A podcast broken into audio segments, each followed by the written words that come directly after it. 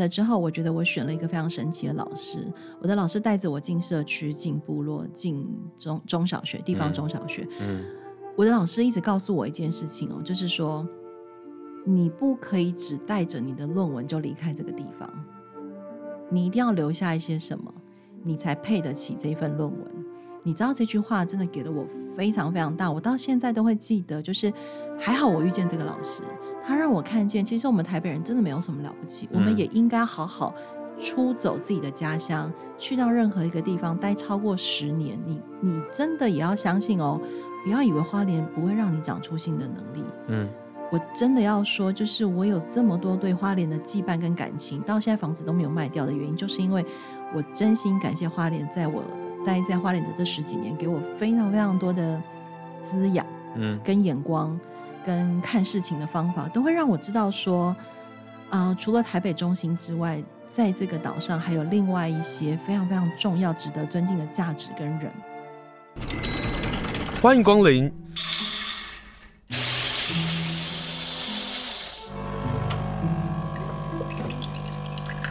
今天的盛情款待，请享用。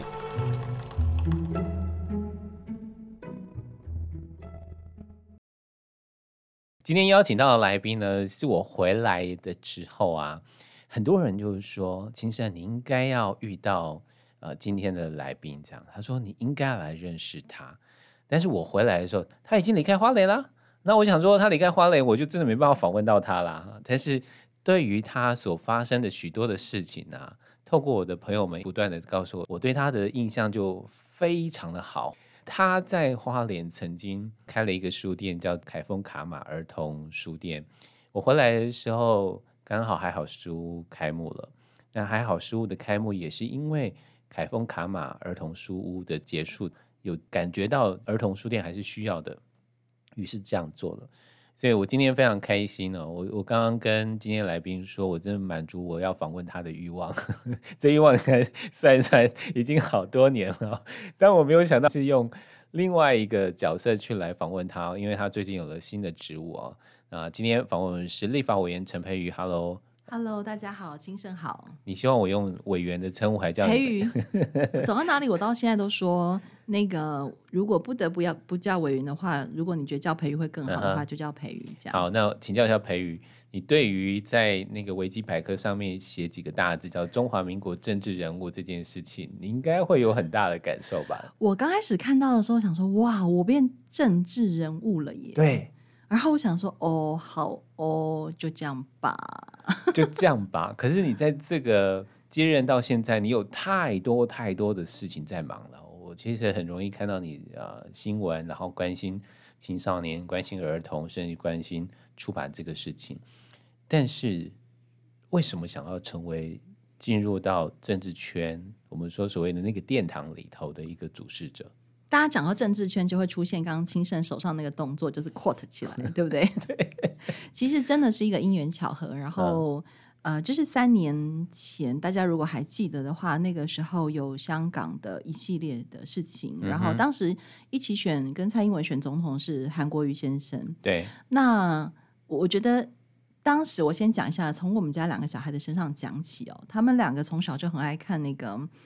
YouTube 上很多节目，然后等到他们开始有所谓的公民意识，然后跟着我们一起关心很多世界上或者是台湾在发生的事情的时候，他们两个那时候最常看的就是那个视网膜，嗯，嗯。中央电视台，嗯，嗯那个中央眼球电视台，嗯，对，那现在停更了，或者是像伯恩啊，或者是非常多的那种政治的那种 KOL，然后所以他们其实对政治很有感，然后对于在发生的事情也很有感。然后当时其实我是接到罗文嘉先生的电话，嗯，那我怎么会认识他？因为，呃，其实我认识他是因为书店，那个时候我的书店已经倒了，他用倒了，我不敢用这个字，倒了，倒了，倒了。然后没有没有，我的好朋友都安慰我是暂时暂时收起来这样。嗯嗯、然后他其实是经营水牛书店嘛，然后其实在。在独立书店的合作社，或者是相关独立书店的活动，都有机会遇见。嗯，所以后来其实是有机会在那之前跟他们合作过书店的一些活动。然后，因为他们的书店其实也会经营跟亲子有关的活动跟议题，所以那个时候也就有机会一起合作，不管是活呃亲子类的活动，或者是阅读活动这样。然后所以他对我的认识好像就是停留在跟出版有关、跟小孩的有事情有关、嗯、跟亲子教育有关这样。嗯、然后，但我每次以前刚开始遇到他的时候，我都说他很像我小时候。我小的时候，我所谓小的时候，就是嗯，我大概大学的时候参加过一些那种游行，或者是那种政治，你知道？哎、欸，算算一算，对啊，他的确是对于我他是我的小时候，对，这样讲长辈，没错，没错，没长辈啊，是长辈，对，不要不要不要生气，罗先生这样。然后我就以前开玩笑说，你就是我小时候会在电视上看到那个。嗯政治的风云人物，没错，没错，没错。然后，嗯，那后来他回民进党当秘书长，那个时候在协助蔡英文总统选举，这样。然后他就突然问我说：“你要不要考虑尝试当不分区？”嗯。然后我第一通电话，我想说：“你你是不是打错电话了，社长？”那时候我都还叫他社长，因为是水牛书店跟水牛出版社社长。我说：“社长，你是不是打错电话？”他说没有啦，培育我是认真的这样。嗯、然后他就说，他当然有一些内部的讨论啊，觉得我对于教育议题的关注，对于小孩议题的关注，嗯、然后好像对于呃所谓的公开讨论很多事情，在议题上，呃，好像不是只是就是停留在关心而已，会有很多实际的实践这样。对。然后我当时就说，哎，你你这么认真，那那我要先认真回答你，就是。我现在不能告诉你我要不要，我可不可以？因为我得先跟家人讨讨论这一题哈。啊，现在回到小孩，我电话一挂上就跟小孩讲发生这个事情，这样、嗯、小孩就说他真的没有打错电话哈。我说他说他没有这样，小孩说妈妈，我们知道什么是不分区哦，就是会有多一张票。小孩就解释给我听，还生怕我不知道。但你知道吗？我后来才知道，我身边很多朋友不知道不分区怎么选出来的。来清盛，你知道不分区怎么选吗？就是用我们自己的党派的这个票，政党票，对政党票，然后去在这个名单当中看你的政党票到多少，然后就会前几名就会列进去了。对，所以我们在选举的时候会有总统票一张，政党票一张，然后跟地方立委一张嘛，对不对？然后政党票呢还有补助金哦，所以你投这两张票呢，就是你投给立法委员跟投给政党啊，政党会拿到他的补助金，呃，参选人也会拿到补助金。那当参选人拿到这些补助金的时候，你知道这些参选人怎么用吗？好，这是另外一个问题了。哎，所以大家不要误会了，那个部分区不会拿到补助金，就这样，只有选区域立委才会哈。好，然后小孩就听完，他们还解释给我听，我说不用解释，妈妈很清楚。这样，小孩就说当然好啊，为什么不呢？我说那如果我真的去当了立法委员，家里的生活会有巨大的改变哦。嗯。第一个巨大的改变就是，你们可能没有办法每天回来都吃到现煮的热腾腾的晚餐。嗯，然后叭叭叭这样，小孩就说：“哦，这样也还好啊。”这样，等一下也还好，对妈妈来讲是一个重伤吧？答对了，然后我就有点失落，我说：“哦，好啊。”结果我现在在旁边听，他没有讲话。好，我就问他，他就说：“嗯，你觉得我会反对吗？”他就这样跟我说：“你觉得我会反对吗？”因为你先生一路都在支持你，因为你先生知道你想要做的事情。对，而且其实啊，我们回台北，就是你刚刚说，就是你回来花莲，然后我离开花莲的那一年。对，其实从回去到那一年被罗文佳先生邀请的时候，其实这十几年我在做的工作啊，他从来都没有管我说你到底在干嘛。嗯、我因为我都会跟他讲，我我最近在干嘛干嘛干嘛这样，然后。他就是很支持我哎，所以那个时候我就跟文佳说好，那就可以来聊一聊。嗯，那当然不是一通电话就说好，当然有很多的讨论这样。那至于大家就会考虑的是排名的位置啊，说实话，那个时候我就跟他说没关系，那个你要怎么排就怎么排，因为对我来说，如果我的专业跟我在意的事情被放在这个不分区名单上，嗯，然后对于政党有加分。对于关心这个议题的人，会觉得民进党真的有在意这件事情。我其实当时是真的讲的这么直白哦，嗯、然后我就说，那我愿意被访这样。嗯、那唯一的差别就是要交财产申报表啊，叭叭叭这样。然后我就说 OK 啦，我没有问题。然后确认也没有双重国籍的问题。OK OK，那就这样。嗯、哼我还记得那时候跟他开玩笑说，你要把我排三十五也可以。他就说没有呢，三十五是我们党工的，这样 叫我不要跟党工抢。可是你并不是在那个安全名单之内啊。是的，是的，是的。所以我就说，有比较轻松吗？有，你知道我看到自己在那个号码上，哎，我就想说，哎，我这四年应该没事了啦。Uh. 真的，真的，真的，因为所有人看也知道嘛，就是对啊，我我们会看那个安全名单。对对对对对。然后，因为其实每一次选举前，各政党大概也会推算自己的安全名单。然后我一看我是二十二，我们全家人就说：“哦，好哦，那我们就当成把那个公报留下来做纪念，这样，嗯、就这样，就是走过一回这样。”对对对，那殊不知，殊不知，后来有些变化了。原来的这个不分区的立法委员管碧玲呢，他就转任了中华民国海洋委员会的主委。那这个闲缺呢，就陈培瑜就补上去了。就补上。其实我前面还有一位是啊、呃、女性的提名人，就是那个，但她目前是监委。对，所以我们就、哦、就就换成是我这样。嗯，从你被公布在不分区名单之列，然后到现在变成立法委员。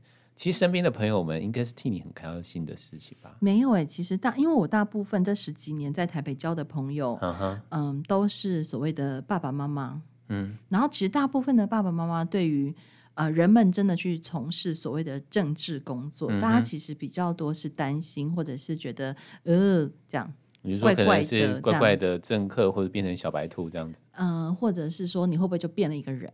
嗯。对，但但因为三年前被提名，然后放二十二，然后后来大家知道哦，我还是一个正常人，对，所以哦对，然后有趣的是，其实我这三年来啊，也都继续没有去做政治工作，我还是在做我的讲师，然后做亲子推广，做阅读推广，然后做我在意的事情。嗯、所以其实我被捕的时候啊，其实不是只有我很错，我想文家应该也很挫。这不是罗文佳他自己的当时的愿望吗？但我觉得三号谁知道就发生这个事情，而且大家其实可以去查。其实从蔡英文总统当选之后，文佳又回到他的书店继续过他的书店生活，对啊，所以他就跟我一样继续又回到日常。然后他开始又回到教育的这个行列里。对对对对对，对所以你知道那我记得我刚上任的时候没有多久，有一位过往认识的家长会长，嗯，那他刚好是我儿子学校的家长会长哈，所以才会认识。他那时候来办公室跟我聊聊天，算是给我加油打气这样子。他跟我聊完之后，他就跟我说，他用台湾话说：“培瑜、嗯、你今天就瘦哎，瘦到我吼，现在在被特地讲什么啊？呢？就是你实在太素了，你根本不是一个政治人物，你你这个这个素人干嘛要进到政治里？对，混，对。但是你知道，其实我当时知道自己哦，对我跟大家说明，我的任期其实只到。二零二四年的一月三十一号，这是我要问的事情，就是、嗯、明明就只剩一年啊，嗯，干嘛要去做这个事啊？其实我有问过，你觉得一年真的可以做很多事吗？我有问过，哎，我可以讲他的名字吗？可以啊，蔡中岳。哎，我讲一下为什么会问蔡中岳，因为以前在花莲开书店的时候，嗯、很多环境议题。都会有他的名字嘛？对啊，然后就跟他也算是有几面之缘这样。我跟中岳认识是以前在台北工作的时候，关心花莲的事情就找上他。哦，然后我才知道说，因为那时候他是地公的嘛，对对对，然后才知道说哦，原来他是花莲的，哦，原来是我学弟这样。哦，真的，哦，所以我回来的时候三不五时也会去他。看起来比较像你学长年纪，不要这样，这一段不要剪掉。好，总之呢，我那时候就打电话问他，嗯、就说这一年到底有没有机会做一些事情？嗯，然后他就解释给我听，就是可能就立法案的立场，呃，可能会有哪些困难，因为立法的程序非常复杂哈。啊、然后，而且还需要很多的讨论跟游说的过程，这样，然后你还要去收集很多不同的声音。但是他说，如果你真的还是有些事情想做，其实这一年还是有机会的。嗯，那我第二通打的电话就是问我的老师。我在花莲当时念东华大学研究所的顾宇君老师，嗯哼，老师就给了我非常有趣的观点。老师就说，我们这十几年来都在做这样跟教育有关的工作，然后我们在民间有很多的倡议，嗯，我们有很多的不满意，这样因为不满意所以要倡议。老师就说，反正就只有这一年嘛，你就去看看啊，你就去看看到底里面发生了什么事情，嗯，你就去看看为什么我们在意的事情会有这么多卡点的地方。嗯，然后老师给了我另外一个建议，所以我也很开心。就是还好我有打这两通电话，老师就说，你就是用人类学家的眼光去看立法院跟看你这一年的工作。然后老师就说我我相信你绝对不会打混摸鱼，然后我也相信你一定会认真做事。但是我希望你多带着一个人类学的眼光来看待你这一年到底会发生什么事情。于是你就开始田野调查了。没错。就是一边做法案，然后一边做工作，然后一边带着田野调查的眼光在看待自己。嗯、呃，目前为止三个月。对啊，可是这三个月你做好多好多好多的事哦。我不知道为什么就三不五时就看到你的新闻，三不五时就看到你又在做什么事情这样。我想说，这不是明明才上任了吗？为什么要把自己搞那么累呢？一年就混过去就混过去了啊，该倡议的还是可以做啊，这样。哎，我跟你说，我真的运气很好，嗯、这一段不是开玩笑的，就是。呃，因为这个是这个会期的最后一年，这一届这一届立法委员的最后一年。对，那大家如果明白的话，其实下一个会期就是我们从九月到一月的时候，会是大量审预算的时间。所以如果要跑法案、嗯、跑很多事情，必须要在二月到五月这个时间。好，那我真的运气好，好到你知道吗？就是十几年没有修的特教法，十几年没有修的国教法，通通在这个会期要走完。而且要让他美好的走出那个法院啊、嗯、三读啊，要把这些事情做完呢。你知道，我想说，天哪，这不就是我原本的守备范围吗？嗯，我原本在关注的特教孩子的问题，然后国教就是关心国中小学生。对，对，那这不就是上天给我的最好的礼物吗？嗯，那我不就好好在这件事情上？所以我说，我真的运气很好。那天在逐条审查那个法案的时候，坐我隔壁的陈秀宝委员还说。如果用这个角度看，培育你真的运气很好，因为我原本在意的事情，然后我原本在想象的很多事情，真的可以因为透过逐条审查的这个大修的这这个会期当中，我就碰到了耶。好，那你碰到了，你看到什么事情？然后你又修了什么事情？例如说，哎，其实很多很多，因为每一个法案都有五六十条了，那我非常复杂，非常非常多，然后有太多太多事情可以讨论。那例如说，以我们很在意的事情，像我很我做书店嘛，然后我很在意阅读，嗯、但我等一下跟大家谈一谈，到底我从阅读那一端看到什么事情。然后本来我一上任的时候，其实很多的做阅读工作的人就一直跟我说：“哎，培宇，你知道吗？教育部从来嗯没有。”一个规定是叫他们要买书给各地方中小学，因为买书这件事情其实是各地方教育局这样。嗯，然后我才说哦，这样，那我们还请教了国教署长啊，他们有很多说明。那确实这个部分不是他们的责任，但是不知道为什么大家都觉得是他们的责任，然后所以他们有很多的委屈，但他们每年很努力花钱啊，这样帮忙这件事情。然后那天我就有点异想天开，问署长说：“署长，那反正国教法要修，对不对？”对。我可不可以把那个这一条写进母法里头？教育部每年应编列预算，图书购书预算给中小学，叭叭叭这样子。署长就说，只要你的写法没有违反财政纪律法，嗯，我们就写写看嘛，嗯，然后大家来讨论啊。于是就进去了。好，我就举这个例子，然后。那一天逐条审查的时候，因为只有我写这一条啊，其实我有拜托，我有跟我其他委员请教过说，说只要我的写法没有违反财政纪律法，是不是就可以请大家支持这样？对。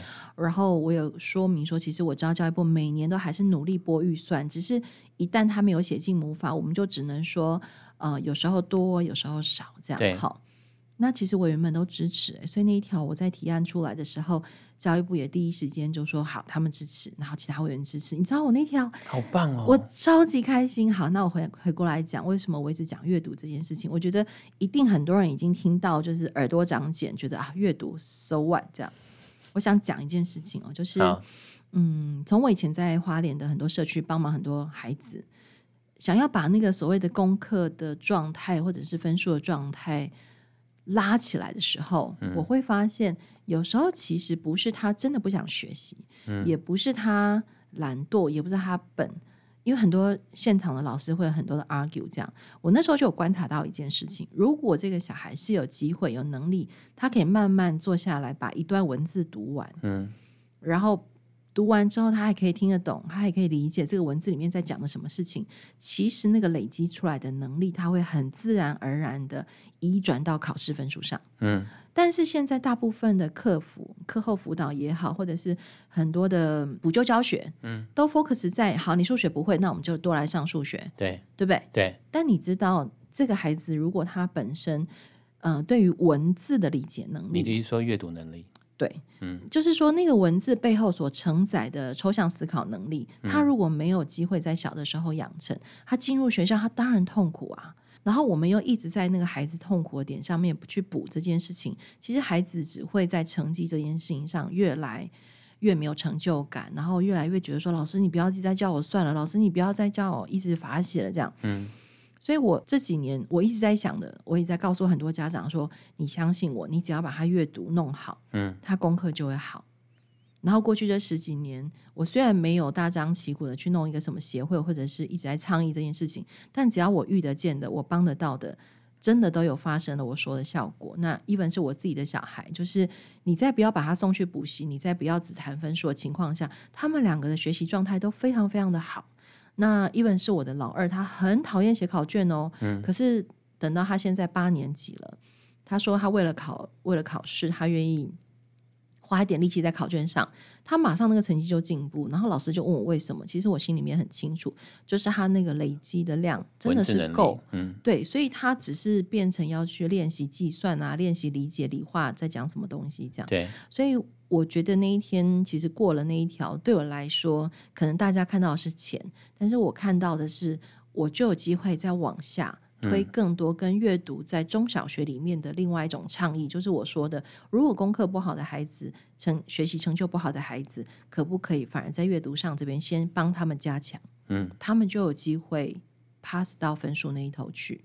好，刚刚呃陈培宇就这样分享，我这边也分享了，就是过去这两年，我就担任了文化局的少年选书师的工作，就是看这些高中生跟国中生自己上台分享他自己阅读书。我去担任评审的时候，我是跟底下的家长跟老师们说，我把这件事情当成分享，你如何把你最喜欢的书跟他来分享？所以那个评比上对我来讲是可以看到孩子是不是真的很喜欢这本书。而其中少年选书师的活动上会发现有几个特殊的孩子，当他们在一个特殊环境下，在这样的一个有点像是竞争的环境下，他还能够侃侃而谈。我内心的感动其实是觉得。我去担任那个评审是对的。那回来之后，我每个礼拜三为什么一定要谈书的原因，我也想要推阅读。而推阅读的动力，老实说，是因为凯风卡玛关了这件事情。我们我们还有还好，我还我从来没有跟我的朋友们讲过这件事情。我们还有还好书屋。对对对，就就是对我来讲，一个地方的独立书店关了这件事情是非常可怕的一件事情。那我们媒体唯一能够做的事情是，那我们就来谈书，我们就来谈阅读，我们就谈各式各样的书。当你觉得阅读这件事情每个礼拜都可以听到的时候，我们有没有可能一起来读书？读书最后的成果对于孩子的影响，就像是刚刚培育所说的事情。他这次来啊，是因为他在各个的独立书店办了一个陪你读绘本，陪就是培育的陪，陪你读绘本的活动。他把第一场就放在花莲，真的非常谢谢他。也因为他把这一场放在花莲，我才有机会熬他哦。否则我一直在想说，我到底怎么跟他说？哎，有没有可能接受访问？这样。你刚刚讲到那个国教法的事情，我这边把一些的资讯也提供给我，差点讲委员 给你，就是说，你看哦，当教育部开始应该要编列预算给予学校编买书钱，对不对？可是各高中、各国中的图书的管理会是怎么管理？我听过一个说法是，花莲县的图书馆的藏书远远不及各个的国高中。所有的藏书，这个问题不是说他们藏书多的问题，而是他们累架下来的这个书从来不会做分类，那也应该也不会做什么样的一个总整理，因此会看到过去几十年来的的这个书都囤在那里的，有一些该被汰换的没有被汰换，那你当没有办法被汰换的时候，书就没办法进得来，这个也是未来在执行上会碰到的问题吧？我没有想到你会问我这一题，嗯，但是哈。我没在怕这样，因为 怎么说？因为我刚刚有跟你说，就是当有钱了之后，其实你会知道有钱啊、呃，其实钱是最容易解决的问题。对，最难解决就是你刚刚讲那个问题。对。然后这一题，其实我已经也开始请教很多我认识的老师，呃，不管是现场老师或是大学教授。那我自己有一个美好的想象了哈。那希望部长有听到这样。那也许在未来的总统，不管是哪一个党派的总统，我都希望。嗯、呃，可以跟教育部或者是跟地方教育局认真讨论一个问题，就是有没有可能全台湾开始把所谓的阅读推广老师变成一个专任的员额在学校里头？嗯、因为目前学校里面可以协助做图书馆管理工作，不管是管理工作，或者是所谓的图书馆策展啦，或者是做任何阅读在学校里面的人，嗯，要么就是干事。要么就是所谓的阅读推广老师，就是所谓的图推老师，或是有人叫他阅推老师。可是你知道阅推老师怎么产生的吗？就是没有人要做，然后或者是身兼的情况之下，把这个工作委派给他。你都讲对了，一个是很多人不想做，可是你知道，如果你愿意做，你得先做两件事情：一，你你可以减十个小时的呃十十堂课，所以你的其他你的是减掉十堂课会分到其他老师身上，所以有些学校有些校长就会不想动。第二个，如果你们学校要有这个老师，他去做所谓的图推或是乐推，那他们就要去写一份计划书，去教育部共同经过评比，然后挑选出来说好，假设今年有一百校，那我们可能选了。五十校 maybe，然后他们就有经费可以去把这个堂数减掉，然后做很多的活动。好，那你想想看，如果这个老师还是要兼其他原本的课，嗯、然后他很努力想要推，可是你像你看，像他减掉的堂数加在其他老师身上，会不会导致其他老师其实不想配合？是啊，会嘛？对啊，不爽嘛？对不对？我我完全可以理解。然后校长的心有没有在这件事情上，其实也是一个很大的关键。但如果这件事情他真的有机会。真的可以好好的用用一个原额，我一直用原额这个字，是因为每次只要跟教育部谈到这件事情，就会算到原额。好，嗯、大家可以先爬总原额。嗯、总之就是一个原额的概念。如果真的有机会有这个预算，有这个可能性，想象一个美好的愿景，就是全台湾不管大校小校，他都有一个专任的图书馆老师。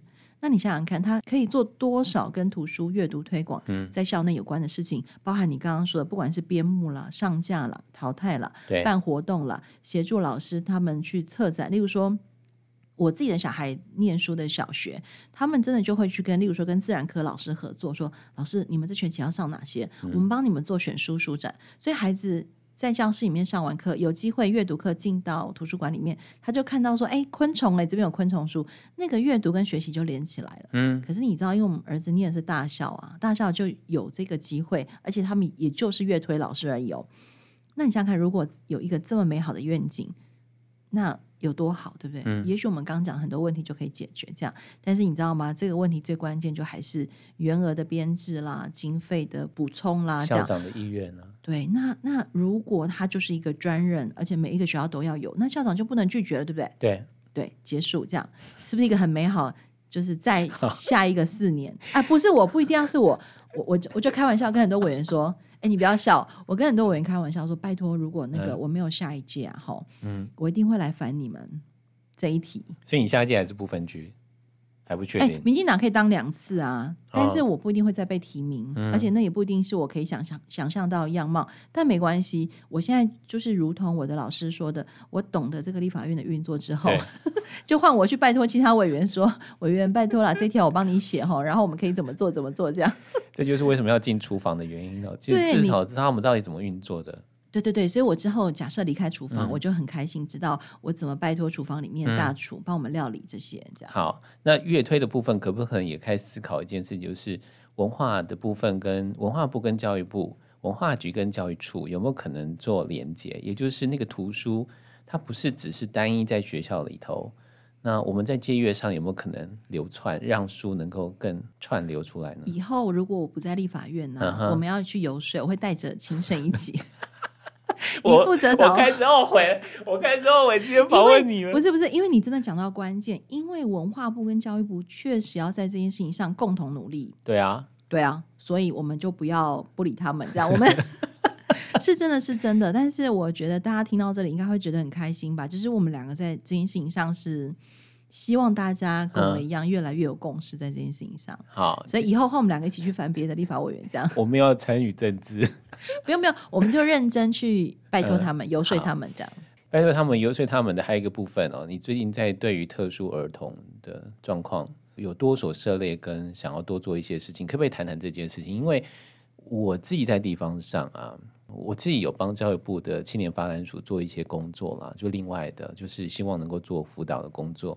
但也因为辅导工作，我很开心做这些事情的原因，是我有机会进到学校里头，或者是透过这个方式看到最真实那一面。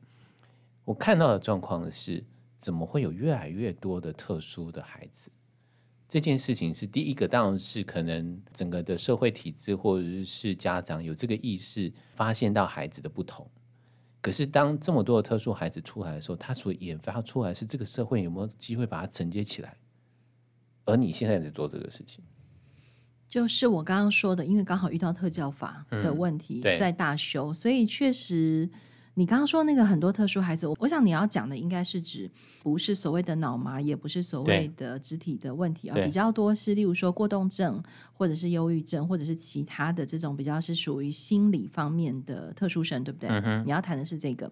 我自己在这十几年的跟很多孩子互动的过程当中，这里我也要语重心长，真的是有点语重心长的，想要提醒很多爸爸妈妈，嗯。呃，其实很多孩子的状态有很大一部分是天生的气质，但是天生的气质不代表家庭的教育不能协助这个小孩。嗯、呃，那个协助包含很多部分，包含就是当你意识到你的孩子有一些特殊的天生气质是你自己不大能够理解的时候，你要如何是既有能力寻求外界资源。然后自己又可以调整自己看待孩子的脚步跟方法，去配合你的孩子，好好陪他长大。但是我必须要说，以我关注的，以我很熟悉的花莲来说，嗯，其实很多爸爸妈妈不一定陪得陪得了在孩子身边，他可能是爷爷奶奶对在社区里面照顾着，或者是就算爸妈在身边，也不见得有余裕。跟时间去理解孩子的状态，这样，所以如同清盛说的，其实这几年很多特殊孩子的数量变这么多，真的有很大一部分其实可能是因为天生气质的关系，而且大家现在因为理解他们了，哦，所以知道说啊，好，那我们就要把资源放在这样的孩子身上，例如说像雅斯伯格，好，大家可能想要雅斯伯格就想要柯文哲这样，但其实雅斯伯格的孩子在这几年特别容易被理解，嗯，也是要感谢他了哈。但是并不是说他的很多任性发言必然就是雅斯伯格这样哈，而是说这么多身心的特殊的孩子，他因为我们理解了，我们看得懂了，所以我们愿意放资源在他们身上。可是大家不要忘记了，还有很大一部分其实是可能来不及被发现，嗯，来不及太早被发现。他是因为进入学校体系之后，他必须要在那个学校框框底下生活之后，他的那个天生气质而产生出来跟老师的那个。冲突，我们才看得出这个孩子需要帮忙。就是当你进入到一个同才的时候，同才有那个框框，同才有那个标准，而这个孩子可能并不在那个标准之上，或者是他就进不去那个框框。谢谢你帮我翻译成白话文，对，就是这个意思。然后，所以我觉得很多的家长跟老师。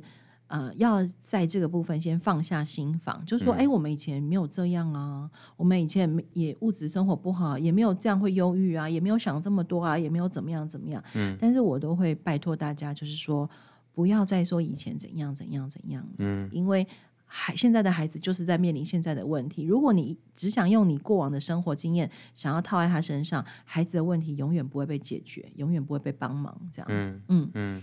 所以在立法院这边，你就也针对了发展迟缓儿童的早期医疗这样的一个资源，希望能够多多补充，也就是在那个早期被发现这件事情上能够。更多的资源进驻，对，因为如果评鉴量的量能的不足，确实就会影响嘛。好、嗯，然后你想想看，评鉴过后，他又开始转介到所谓特教资源这边去，那这边资源也会不够。那甚且，其实我们在关心这个题目的时候，我最近收到了另外一个陈情，也可以跟清盛分享。因为我觉得那个问题，somehow 在花莲也有机会发生，就是当呃身体有特殊障碍的孩子，他必须要透过交通的接送跟补助，他才能够顺利的上学。那其实，在很多县市，这个部分其实。是资源是不够的，对，他们通常现在是用个案的方法协助解决。可是，例如说那个，嗯，身障同盟的家长，嗯、他们就来澄清说，多年以来都是用个案的方法。那当然，最严重的孩子有被帮助到了，这样。可是有没有机会这件事情，他可以？用一个资源盘点的方法来重新看待这件事情，甚至是建立一个跨县市的平台。嗯，只要这个平台有孩子有需求，然后就有政府资源可以转介进来，这样。嗯，哦，所以我要讲的是特殊生、特教生的需求，其实，在很多面向，只是我们可能都还来不及看见，还来不及发现。嗯，他们其实自己非常辛苦的在挣扎，在解决着这样。嗯，哦，所以我觉得这一题就是会跟国教法一样，当你往下看，你就会发现，它可能是因为资源的。不足的问题，也可能是因为过往没有看见的问题。嗯，那也可能是过往看见，但从来没有想到可以用什么方法来解决。那他就会硬硬的这样往下，让我可以做一些事情。这样，你待过花莲，你在东华大学念书，待花莲这么久，然后到台北，城乡差距这件事情上是真的。嗯，我所谓是真的，就是说，嗯。我相信你一定会很深刻这个事情啊，对对，而且我 somehow 不觉得那只有城乡差距，它可能还有文化资源落差的问题。嗯、就是说，嗯、呃，我我举一个有点残忍的例子，但是因为我不想当一个说假话的政治工作者。嗯哼呃，因为我的孩子那时候跟着我们一起在花莲继续，假设我书店没有倒哈，然后继续到现在，我可能也不用太担心他们未来的发展，因为我的我跟我的先生在文化资源的拥有上是有能力接得住我们两个小孩。对对，可是我其实看见花莲，我之前在社区工作的时候，看见更多的是。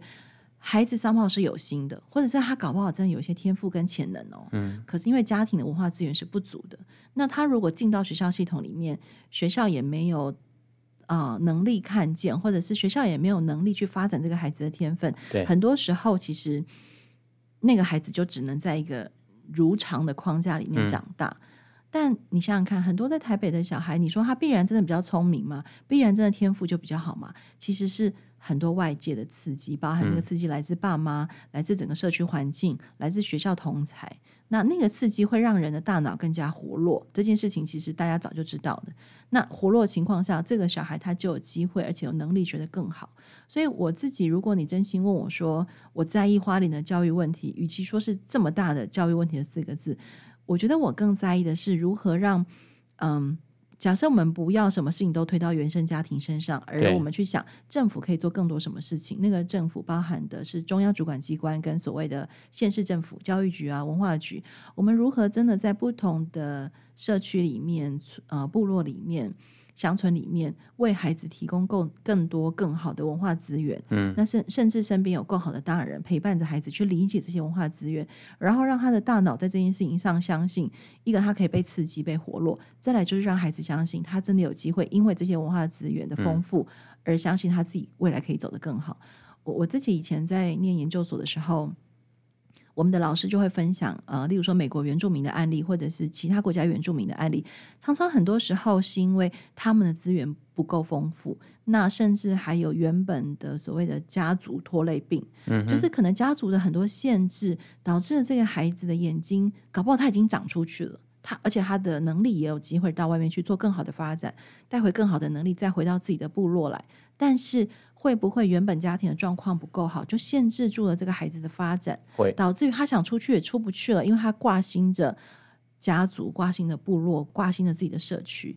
那因为我们当时读的是很多国外的案例，可等到我有机会在花莲的很多认识原住民的朋友也好，或者是社区的朋友也好，你会发现，其实不管是原住民社区，或者是所谓的汉人社区，都有所谓家族拖累的问题。我所谓的拖累，不是指。啊、呃，这个孩子的原生家庭真的对他做了什么限制？而是当一个孩子他够有能力、够敏感，他有能力也会回看自己的家族的时候，你会很希望说：你先出去，孩子，你先出去，嗯、把自己做得更多、更好。你更有能力之后，你都还有机会回到你的部落跟、嗯、跟社区里面来。这样，所以我以前也常鼓励我的国中生说：只要你的爸妈还算健康。只要你的社区系统都还算 OK，老师真的会鼓励你先出去个几年。嗯，你带着不同的眼光跟能力回来，嗯、我相信你会让你的你的部落、你的社区变得更好。这样，嗯。今天访问是立法委员陈佩瑜，我发现我们两个的意见太合了，没办法去反驳他。啊，等下，你今天本来是要来反驳我吗？没有，没有，没有，没有，没有。我今天只是来听听你的意见，跟看看看法，然后了解一下还有哪一些。呃，可以一起努力的事情哦，但发现哎，两个人好像站在同一条线上。今天非常的谢谢委员，谢谢培瑜哦，谈到那个文化资源，因为我们毕竟是花莲长大的孩子，也非常谢谢他说的那句话：如果孩子要出去，就让他出去吧。因为我也常常在节目上说，因为很多人都觉得说，到底要不要出去？出去啊！他出去了之后，他才知道他到底要补充什么事情。他出去了之后，他才知道他要怎么回馈地方。他出去之后，他才知道他要做什么事情。今天是 访问的是出去的，那我可以自己补充一句话吗？啊啊啊、你不可以把我剪掉。我不会。嗯、呃，说到出走啊这件事情，其实我也要非常感谢。嗯、呃，我在花莲这十几年、啊，嗯，我我在花莲所受到的文化刺激、文化冲击，因为很多人都会跟我说：“哎呀，台北人就是走不出自己的家，台北人就是到不了别的地方去。”那我必须承认，就是我刚来花莲念研究所的时候，其实我不是随便选的。我当时是因为先有机会到这边来待过一天啊，两天吧，然后我就一直坐在七星潭，所以那个时候七星潭跟现在差好多哦，真的差很多。我就告诉我自己说：“天哪，我要来这个地方读书。”然后我就一看，哎，有个东西叫东华大学，这样哎，有个教育研究所，哎，我就来了。好，然后来了之后，我觉得我选了一个非常神奇的老师。我的老师带着我进社区、进部落、进中中小学、地方中小学。嗯，我的老师一直告诉我一件事情哦，就是说，你不可以只带着你的论文就离开这个地方，你一定要留下一些什么，你才配得起这份论文。你知道这句话真的给了我非常非常大，我到现在都会记得。就是还好我遇见这个老师，他让我看见，其实我们台北人真的没有什么了不起，我们也应该好好出走自己的家乡，去到任何一个地方待超过十年。你你真的也要相信哦，不要以为花莲不会让你长出新的能力。嗯。我真的要说，就是我有这么多对花莲的羁绊跟感情，到现在房子都没有卖掉的原因，就是因为我真心感谢花莲，在我待在花莲的这十几年，给我非常非常多的滋养，嗯，跟眼光，跟看事情的方法，都会让我知道说，啊、呃，除了台北中心之外，在这个岛上还有另外一些非常非常重要、值得尊敬的价值跟人，嗯，然后。每次只要有人跟我说花莲就是好山好水好无聊，而且这句话都是花莲朋友说的，你知道吗？我非常赞成啊！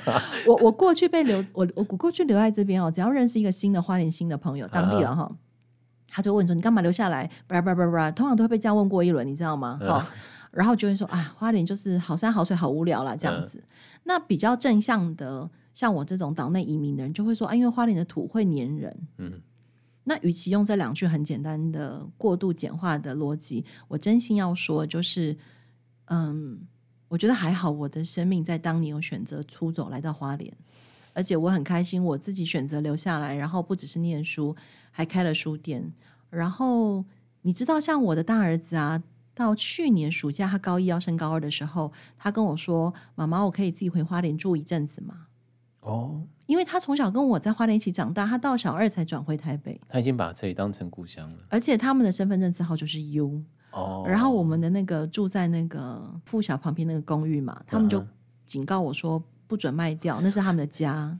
然后，所以我们所有有纪念品的东西都放在这个家里头。反正台北那个房子现在是租的，这样。嗯。所以对我来说，我真心也要告诉花莲的朋友，就是说，花莲真的有很多很棒的东西，值得大家重新看待。嗯。但是如果你因为还没有机会离开花莲到别的地方去，我觉得真的就像清盛说的，先出去几年看看。嗯。就是你在岛内的移动，真的可以帮助你再长出新的眼光跟能力。嗯。那我觉得都再回来花莲真的很棒，这样。所以你看、嗯、那个。我我昨天晚上就先回来了，先就住在我那个公寓里头，这样。然后我就跟我老公说：“你看，我们打开窗就可以看到山，然后光喝杯咖啡，不用去什么完美咖啡店啊。我家窗户打开 就是完美咖啡店，这样就是那个风景，对不对？好，今天非常谢谢立法委员陈培宇，我答应他不会把这个剪掉，因为他所说的就是不可以，刚刚那段不可以剪掉，不会不会不会不会不会，前面讲的一些政策可以剪掉。他刚刚说的也是我这几年的心情哦，那地方。真的有那个能量去支持着我们，但是很重要的一部分就是我们到底看到了没有？今天非常谢谢培宇接受访问，谢谢您，谢谢，谢谢，拜拜，拜拜。